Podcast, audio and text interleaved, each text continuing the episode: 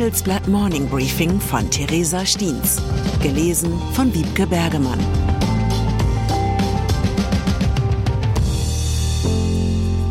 Guten Morgen allerseits. Heute ist Freitag, der 10. November. Und das sind unsere Themen. Bedroht trotz Erfolgskurs die schwierige Rolle von Aleph Alpha. Mehr Umsatz trotz sinkendem Absatz. Die Tricks der Konsumhersteller. Abstiegsangst trotz Aufstiegsversprechen, die neuen Sorgen der Chinesen.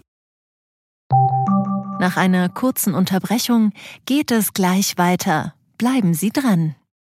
Wenn ich am Freitag Feierabend mache, freue ich mich auf richtig viel Lesezeit am Wochenende. Wenn es Ihnen vielleicht genauso geht, haben wir jetzt genau das Richtige für Sie. Das neue Handelsblatt Wochenende. Ich bin Charlotte Hauenhorst, Digitalchefin beim Handelsblatt. Und ich bin Sven Prange, Leiter des neuen Wochenendteams. Wir sind jetzt noch mehr für Sie da, wenn Sie Zeit haben, am Wochenende, mit inspirierenden Recherchen, praktischen Ratgebern und echten Deep Dives. Entdecken Sie unser neues Programm auf handelsblatt.com/slash Wochenende und abonnieren Sie dort unseren neuen Wochenend-Newsletter. Wir freuen uns auf Sie. Startup. Wenn ein Unternehmer gerade eine 500 Millionen Euro starke Finanzierungsrunde eingefahren hat, sollte er sich eigentlich zufrieden zurücklehnen können vor allem wenn es sich um prominente Geldgeber aus der Breite der deutschen Wirtschaft handelt. Und der Bundeswirtschaftsminister persönlich gratuliert. Die Zukunft ist auf Gold gebettet, oder etwa nicht? Jonas Andrulis ist dieser Erfolg mit seinem Start-up für künstliche Intelligenz Aleph Alpha gelungen. Er fühlt sich stattdessen bedroht. Er hat Angst, abgehängt zu werden und alles zu verlieren. Seit ich weiß, dass OpenAI 20 Milliarden mehr bekommen hat, weiß ich, dass wir in existenzieller Gefahr sind. Das sagt Andrulis. Die Aufgabe, die Andrulis bevorsteht, einen Kampf David gegen Goliath zu nennen, wäre eine massive Untertreibung. Denn in diesem Fall ist der Gegner rund 40 mal so finanzstark und zudem noch weltbekannt. Doch auf dem Spiel steht viel. Es geht darum, in Europa zumindest einen Hauch technologischer Souveränität zu bewahren. Und es geht darum, sich nicht auch noch beim Thema KI von Asien und Amerika abhängig zu machen. Die Wetten sind gegen den 42-Jährigen. Oder wie er es selbst ausdrückt, die Mission europäischer Technologiesouveränität machen wir uns nichts vor. Die Mission ist eine against the odds, entgegen aller Wahrscheinlichkeit. Die Leiterin des Handelsblatt KI-Teams, Larissa Holski, hat Andrulis und sein Unternehmen begleitet. Wer ist der Mann, auf dem so viele Hoffnungen ruhen? Wo steht Aleph Alpha international? Und wie stehen seine Chancen, das Unmögliche möglich zu machen? Antworten finden Sie in unserem großen Wochenendtitel. Strom. Aus Berlin ist gestern endlich weißer Rauch gekommen. Habemus Strompreispaket. So hat es nach monatelangem Streit innerhalb der Bundesregierung geheißen. Mit den neuen Maßnahmen soll die Wirtschaft in den kommenden fünf Jahren um fast 20 Milliarden Euro entlastet werden. Bundeskanzler Olaf Scholz hat versprochen, wir senken die Stromsteuer radikal, stabilisieren die Netzentgelte und setzen die Strompreiskompensation fort, damit die Unternehmen mit den aktuellen Strompreisen besser zurechtkommen können. Die Stromsteuer wird für alle Unternehmen des produzierenden Gewerbes auf das europäische Mindestmaß von 0,05 Cent je Kilowattstunde gesenkt. Im Moment beträgt der reguläre Satz mehr als zwei Cent.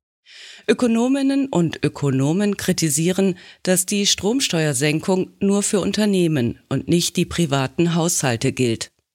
Die Energiewende geht umso schneller voran, je attraktiver die Elektrifizierung ist. Das hat die Wirtschaftsweise Veronika Grimm gesagt. Alle Details und Einschätzungen zu den Energieentlastungen sind auf unserer Webseite zu finden.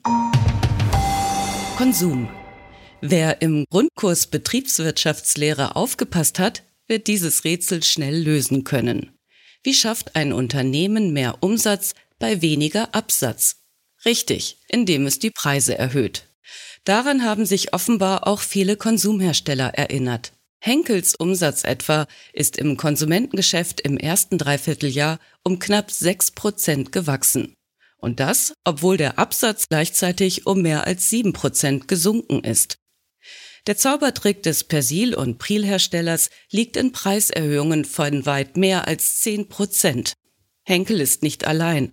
Auch andere Hersteller von Lebensmitteln und Alltagsprodukten wie Nestlé, Procter Gamble oder PepsiCo sind durch Preiserhöhungen in den ersten neun Monaten des Jahres stärker gewachsen als erwartet. Doch der Zaubertrick hat einen gewaltigen Nachteil. Preiserhöhungen verprellen Kunden.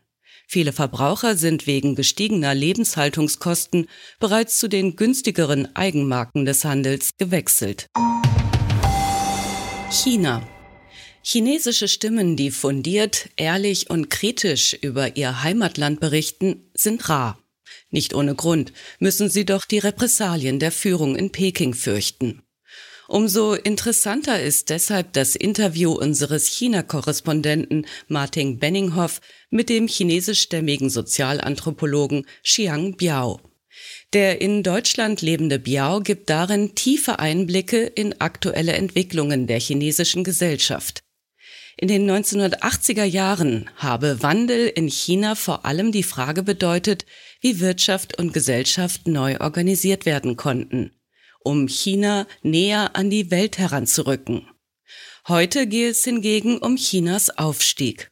Und es gehe um den Wettbewerb mit den USA, aber nicht mehr um Selbstreformierung. Was der Sozialforscher der chinesischen Gesellschaft attestiert, hört sich fast an wie eine westliche Krankheit.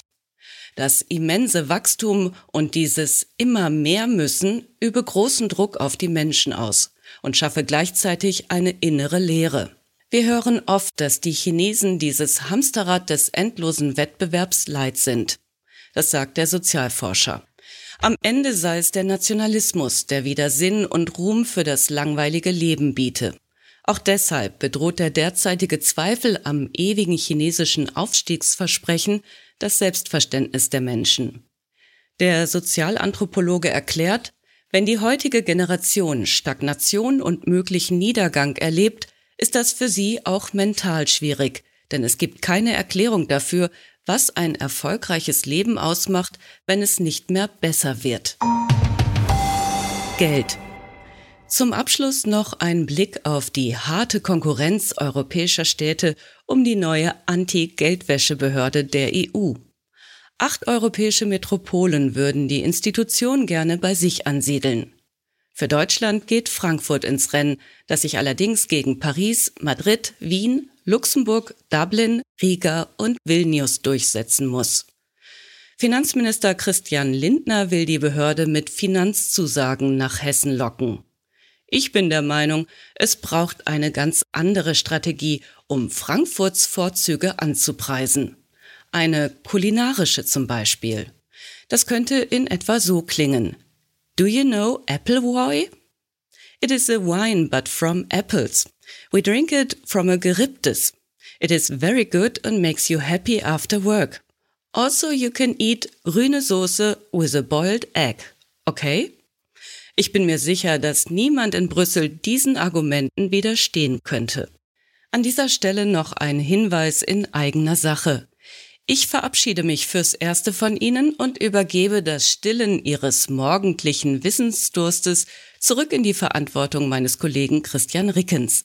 Ich wünsche Ihnen einen guten Tag, an dem Sie Ihre Entscheidungen nach dem Bauchgefühl treffen dürfen. Es grüßt Sie herzlich Ihre Theresa Stiens. Die Welt steht vor gewaltigen Herausforderungen. Zum einen die Energiewende voranzutreiben und gleichzeitig den Klimawandel einzudämmen. Und auch der Energieträger Wasserstoff gewinnt weltweit immer mehr an Bedeutung. Doch wie geht es weiter? Erfahren Sie mehr auf dem Handelsblatt Wasserstoffgipfel 2024 am 12. und 13. Juni in Essen. Infos unter handelsblatt-wasserstoffgipfel.de. Mit dem Vorteilscode Wasserstoff 2024 erhalten Sie einen Rabatt von 15% auf die Tickets.